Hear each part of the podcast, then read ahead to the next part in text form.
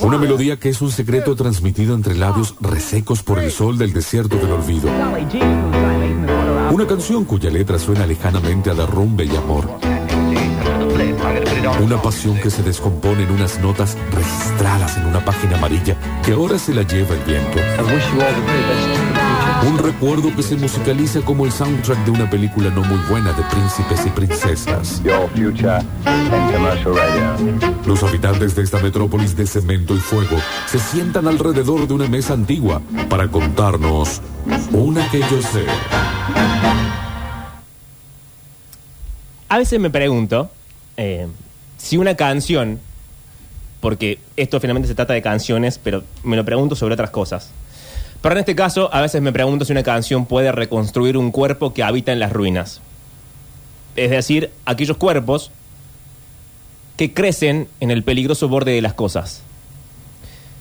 Algo que me parece terriblemente unido a la nostalgia, como las canciones que vamos a escuchar hoy en esta sección. Pero esa nostalgia que a mí me parece divertida, que a mí me parece hasta sexy, que es eh, la nostalgia que habita en todas las cosas.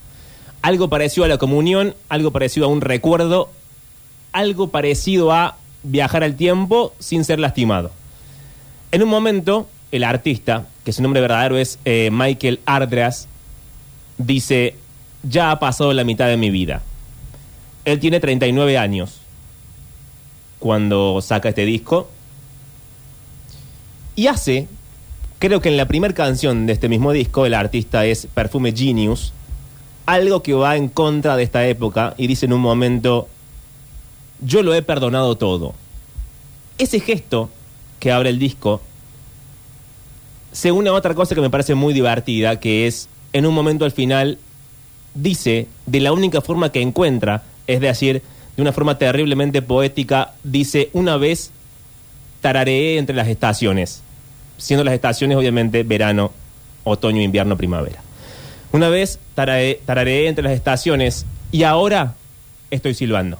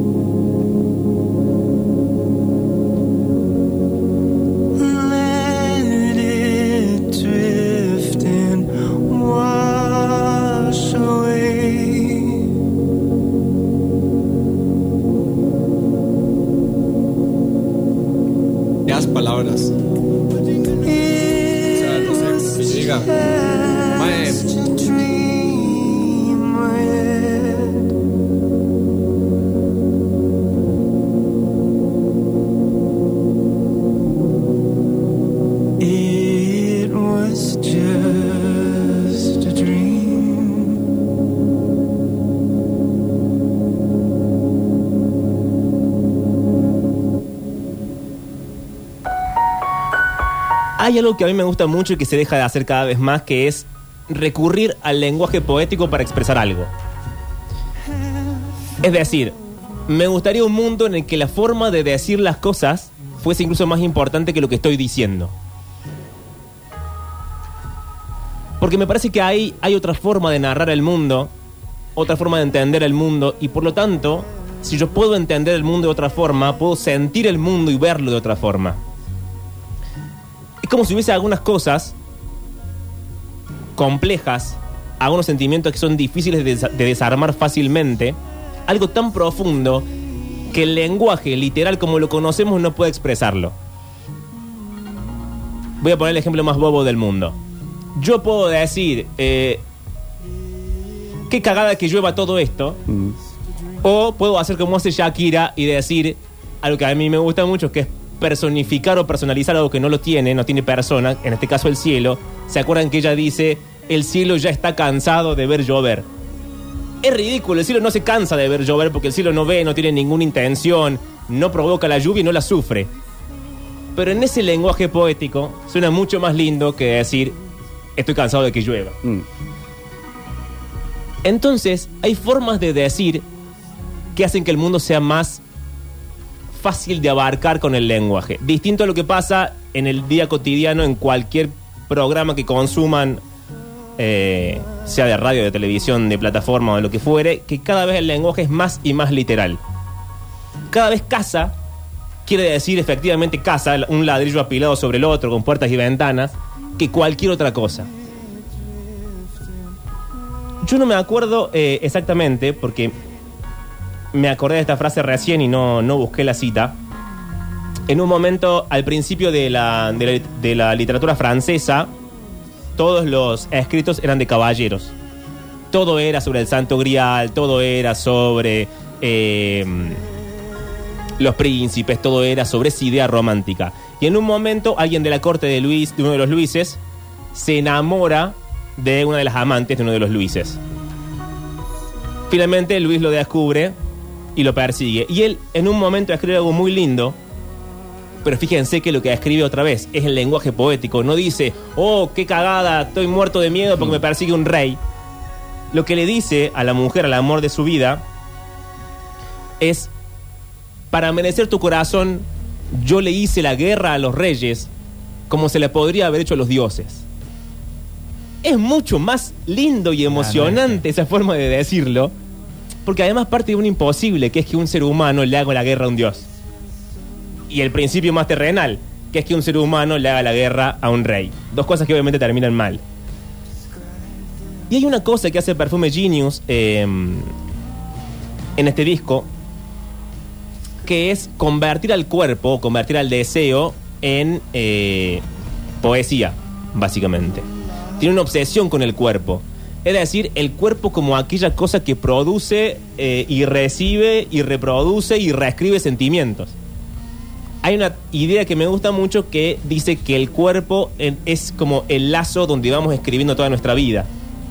Porque ahí están nuestras marcas, nuestro envejecimiento, nuestro crecer, nuestros placeres, como sea que transitemos la vida, nuestros accidentes, cuando nos caímos de la bici cuando éramos chiquitos, cuando nos quemamos con el horno mientras estábamos cocinando, todo se escribe en el cuerpo.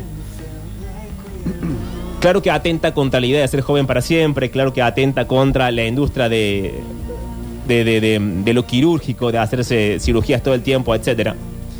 Y además es un ataque directo contra el devenir del último tiempo, que son cuerpos básicamente temerosos de los otros cuerpos.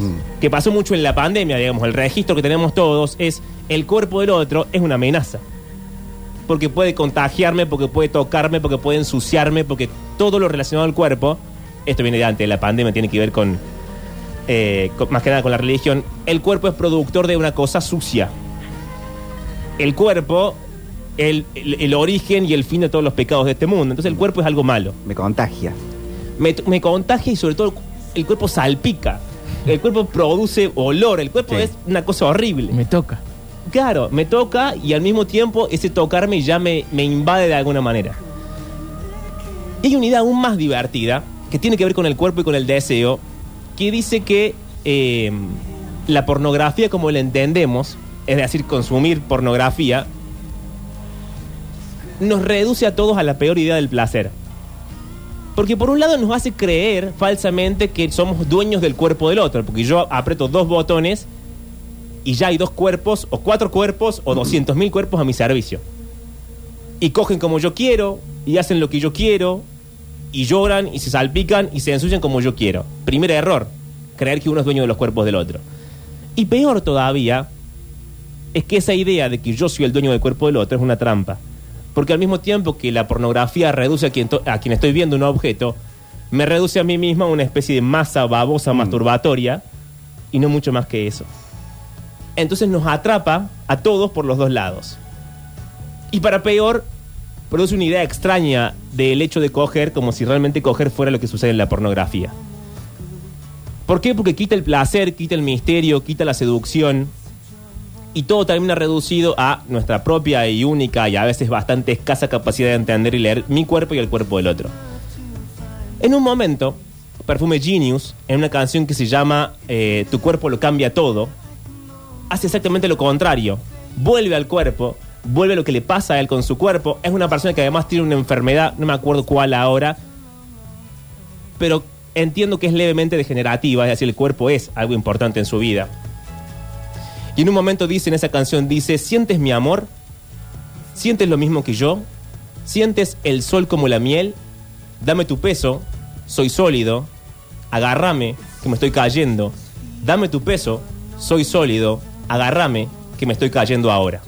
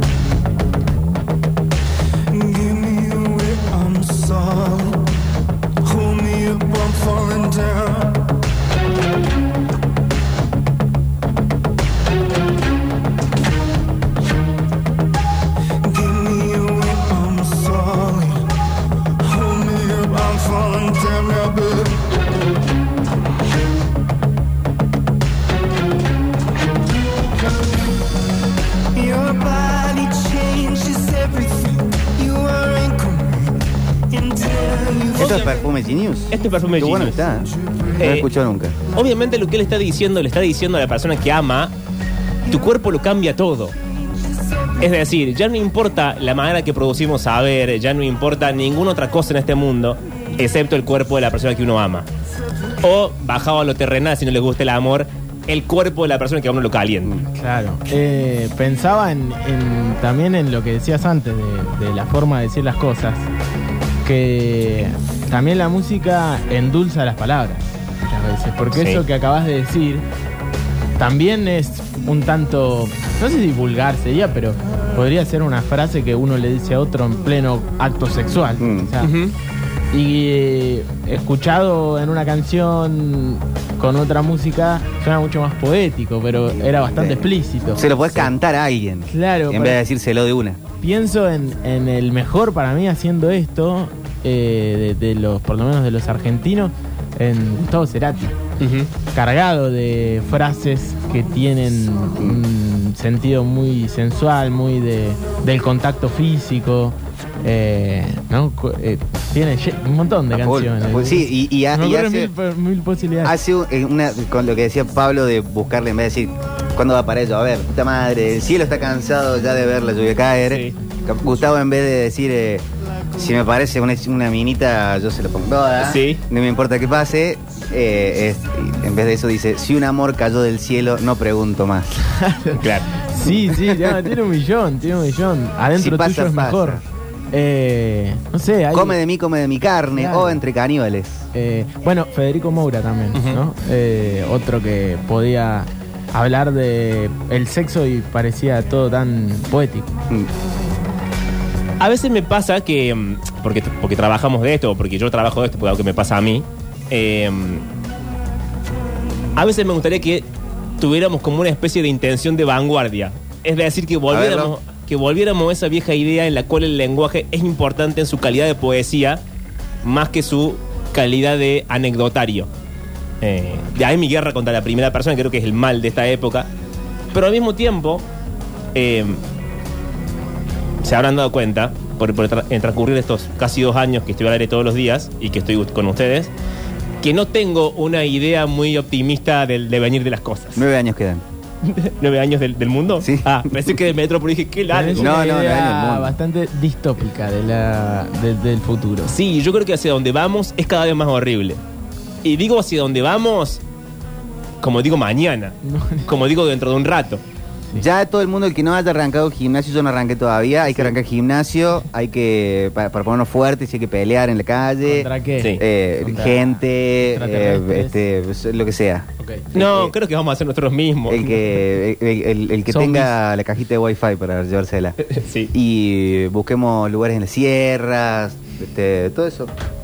Eh, y, Ya al, me venimos diciendo. y al mismo tiempo, porque ya hay registro de que esto ha pasado antes, creo que eh, el exceso de personalismo, el exceso de- del yo hablante, parte de una idea falsa, que es como si el mundo existiera solamente porque yo lo habito. Entonces hay un montón de gente que, que opina algo sobre X cosa, como si no hubiese una historia del pensamiento atrás sobre esa misma cosa. Claro que es mucho más fácil opinar que leer la historia del pensamiento sobre eso mismo.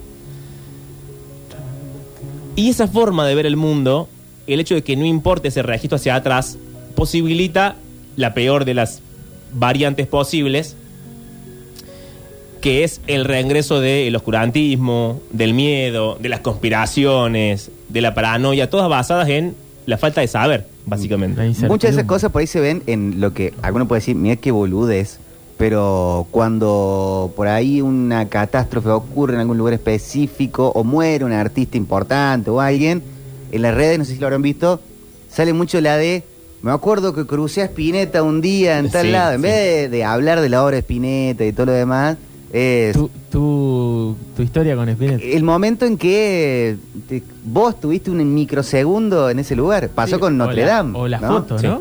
La, la fo- la fotito en Notre Dame. La foto, qué sé yo, se, se muere alguien y la gente pone una foto con esa persona como si fuese... No sé, es raro. Y creo que lo más peligroso es que invalida algo que a mí me gusta mucho y que me parece muy interesante, que es, si yo abro mi vida a otros puntos de vista, yo también me veo enriquecido. Es decir, si yo solamente pienso el mundo como lo pienso yo y mis cuatro amigos, siendo esos cuatro amigos, no importa si son blancos, heterosexuales, pelados, gordos, o si son eh, queer, flacos y divinos y tienen todos corset, digamos, si yo me cierro mi punto de vista al núcleo duro de mi pensamiento, A la mesa chica. a la mesa chica, no solamente me pierdo otras maneras de leer el mundo, sino que además me pierdo algo fundamental que es entender que el placer se construye entre todos. La idea del placer, que tiene años de historia, la idea del gusto, que tiene años de historia, de ahí mi guerra con la frase eh, sobre gustos no hay nada escrito. Claro, sobre ahí. gusto hay un montón de Ah, cosas. mirá la heladería, pavo. Sobre gusto hay una historia del pensamiento atrás, como de tantas otras cosas. Entonces, es como si hubiese un miedo terrible que siento yo a que finalmente perdamos la, la- la condición sexy de las cosas. ¿El placer es compartir, dijiste? No, dije que el placer se construye entre todos. El placer se construye entre todos. Sí. Más o menos parecido. eh, Eh, te- sí, sí, sí. no hace falta que digamos nada, ¿no? Eh, ¿no, ¿No te parece? Vayan después escuchar la apertura y escuchen esto. No vamos a decir nada. eh, veía una, me salió en YouTube una eh, entrevista de Petinato con Dolina Sí. en el programa de Petinato, el uno viejo, que se llamaba Ayúdenme. Duro de domar, No era Duro de Omar, pero era parecido. No, duro, era- duro de acostar. Duro de acostar. Duro de acostar, sí, porque era más viejo. Era más viejo. Eh, y él, eh, bueno, Dolina iba a presentar eh, Lo que me costó el amor de Laura, esa Mm. ópera que hizo con, Sí. con cantantes. Y en un momento salió eso de la forma de decir las cosas, lo interesante que es escuchar a una persona en un lenguaje un poco más poético. Pero también Dolina decía, ¿no sería igual un poco aburrido si todos habláramos con poesía todo el tiempo? O sea, eh, hay que también tener un costado de vulgaridad y de, de decir las cosas como uno las piensa y, y sin mucho edulcorante. Hoy que hablamos de los relatores, Capuzoto es una sketch espectacular de relatores hablando como Spinetta, por ejemplo, buscándole todas cositas floreadas. Fue muy gracioso. Sí, el Decí drama, que es gol, viejo. Sí, sí, sí, eh, el drama es que la poesía es mucho más fácil de atacar y lo único que gana es el discurso llano. Mm. no, claro. que que claro, ese, ese- claro. ese es mi problema. Igual, un gran defensor sobre el lenguaje poético, Dolina, ¿no? Sí, por supuesto. No es que lo dice el Dipi. Pero lo que dijo, lo que decía era como, tampoco podemos todo el tiempo estar hablando como si fuese una, eh, si fuésemos Neruda, porque basta, hermano, de- dejá de hablarme así, decime que hola cómo estás. Y que además no perdamos de vis- de vista el año en que dice eso. Sí, noventas. Creo que la televisión o los medios de los 90 tenían más pretensiones de complejidad de Sí. lo que la tienen ahora. Claro, sí. Sí. Entonces, en ese mundo, el lado sensible era, che, que no cualquier tarado que habla difícil sea visto como un Claro. ídolo. Tenía a Antonio Carrizo haciéndole nota a Borges. claro. Bueno, no en los 90, pero digo, venía Sí, de. sí, veníamos de ahí. Hacía cinco años. Entonces, finalmente, antes de seguir a la siguiente canción... Hoy eh, a Borges, perdón, se había viralizado una, un extracto de él hablando en inglés, Sí. ¿no? diciendo que el inglés, le- en algunas cosas, era más como efectivo, rico que el, que el castellano. Sí. Y hay gente en Twitter diciendo, mirá cómo habla en inglés Borges, no hablo bien. claro, porque no le mete un acento británico, Claro. pero hablaba perfecto. Sí, además con, eh, leía muchísimas horas en inglés. o sea, traducía. sí, sí, sí, sí. Eh, entonces lo que quería decir es que finalmente... eh, Parte re grosso, Borges. Igual le está criticando. ¿Cómo- por qué- cómo hablas inglés? Los ingleses conocen a Borges y no te conocen a vos, Salamín. Bueno, otra vez lo mismo, la primacía de la primera persona. Porque yo no lo conozco, entonces yo lo bardeo y lo que yo digo es A mí mejor la que- verdad que no me parece. Exacto.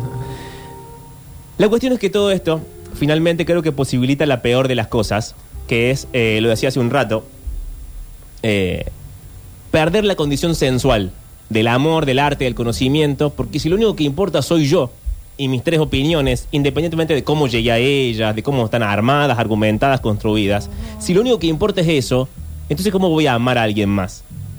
O saquen el alguien más. ¿Cómo voy a consumir eh, un producto artístico si solamente lo veo desde el yo? ¿Cómo voy a tener interés en el conocimiento y el pensamiento ajeno si solamente me importo yo? En un libro eh, empieza a resumir lo peor que sucede en estos casos, que son todas las veces en las cuales se ha perdido el conocimiento gracias al, al- al ser humano, que, que es el que lo produce y el que lo destruye. Dice así. En el año 213 a.C., todos los libros de China fueron quemados por órdenes de un emperador. En el siglo V, tras sucesivas guerras que la habían saqueado y diezmado, se destruye definitivamente por decreto del emperador Teodosio la biblioteca de Alejandría. Y con ella, la mayoría de las plataformas de investigación, traducción y lectura del mundo antiguo, bajo la acusación de que albergaban saberes paganos contrarios a la fe cristiana. Entre 1330 y 1730, miles de cuerpos humanos son quemados por la Inquisición cristiana. Miles de libros son destruidos y cientos de prácticas de saber y de producción de subjetividad relegados al olvido y a la clandestinidad. En 1813, los soldados estadounidenses tomaron Canadá y York y quemaron el Parlamento y quemaron la Biblioteca Legislativa. Un año después, se arrasó la Biblioteca del Congreso. En 1933, una de las primeras acciones del gobierno nazi fue la destrucción del Institut für Sexualis Wissenschaft, Qué alemán que tiene. es decir, el Instituto de Ciencias Sexuales de Berlín, Ni el abuelo de Manu Rivero lo hace. que fue no creado hablaba así. Ah, que fue creado por Magnus Hirschfeld en 1919 y que funcionó durante años como un centro de investigación y de difusión de ideas y prácticas progresistas en torno al sexo y la sexualidad. Los volúmenes del Instituto Hirschfeld fueron quemados el 10 de mayo junto con otros 20.000 libros en una gigantesca hoguera situada en Opperplatz, cuyo fuego chispeante iluminaba las fotos de los reporteros de Hitler. La noche del 9 de marzo de 1943, un ataque aéreo sobre la Biblioteca Estatal de Baviera destruyó 500.000 libros. En 1993, las milicias croatas destruyeron decenas de bibliotecas. En 2003, el ejército estadounidense saqueó y destruyó la Biblioteca Nacional de Bagdad. Como este libro, eh, verán que tiene referencias europeas y estadounidenses, yo me permití agregar una más, que dice así. El 29 de abril de 1976, Luciano Benjamín Benéndez, jefe del tercer cuerpo del ejército con asentamiento en Córdoba, ordenó una quema colectiva de libros. Entre los que se hallaban Proust, García Márquez, Cortázar, Neruda, Vargallosa, Saint-Exupéry, Galeano. Dijo que lo hacía a fin de que no quede ninguna parte de esos libros, folletos o revistas para que con ese material no se siga engañando a nuestros hijos. Y agregó, de la misma manera que destruimos por el fuego la documentación perniciosa que afecta al intelecto, serán destruidos los enemigos del alma argentina. Todo esto, ¿Eso lo redactó Menéndez? eso lo redactó Menéndez. Así, puño y letra. Así, textual, es comillas. Esto, Hasta los malos se expresaban bien. sí, esto que no pasó hace tanto tiempo, de hecho, en la última referencia del libro es 2003, porque el libro es eh, editado en esa época, sigue pasando y yo siento, y perdón por el tono apocalíptico, que no estamos muy lejos de algo similar. Hay algo en el discurso dominante de los medios, hay algo en cómo funcionan las redes sociales, hay algo en lo que sucede de fondo de cada pavada de la que nos reímos, que a mí a veces me deja medio tembloroso, eh, por decir lo mínimo. Y contra eso, lo que hace Perfume Genius, para volver a la canción, es que siempre nos quedan las, las- las historias orales, lo susurrado, lo que se cuenta de un oído a otro, las historias modestas, lo que pasa en nuestras respectivas vidas, por más pequeñas que sean. Claro, la que hablabas recién de la quema de la biblioteca de Alejandría y de esto salís con la oralidad. Exacto. Hay mucho registro que hoy es libro, que en realidad era tradición oral solamente, al principio de los tiempos. Entonces Perfume Genius cuenta un amor adolescente, un amor adolescente normal, de, de colegio secundario, y dice, hasta que cierre los ojos, el sueño me trae tu cara. Cierro la puerta. El zumbido constante de la noche y la lucha contra él me rasga todo por dentro. Corro mi boca, rezo y espero. Tacho tu nombre de la página de mi cuaderno. ¿Cuánto tiempo hasta que esto se lave? ¿Cuánto tiempo hasta que mi cuerpo esté a salvo? ¿Cuánto tiempo hasta que camine en la luz? ¿Cuánto tiempo de ese corazón que no es mío? El ascenso y la caída de su pecho sobre mí, lo estoy intentando, pero todavía es todo lo que veo. La violeta corriente de energía la oculto lejos y debajo. Cierro la puerta, me sacudo, prometo todos los días cambiar. Tacho, tu nombre de la página.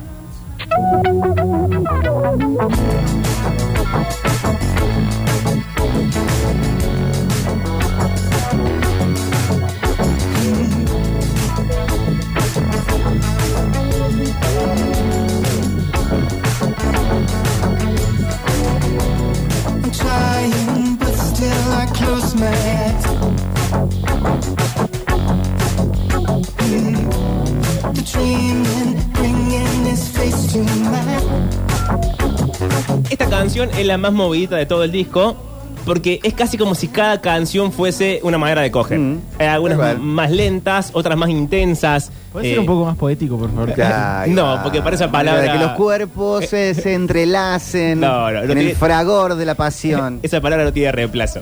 Eh, y creo que lo que termina diciendo, que es algo bastante común en nuestra época, a pesar de que haya todo un discurso rarísimo en contra de lo que voy a decir, pero creo que cada uno es libre en nuestra vida según el precio que esté dispuesto a pagar.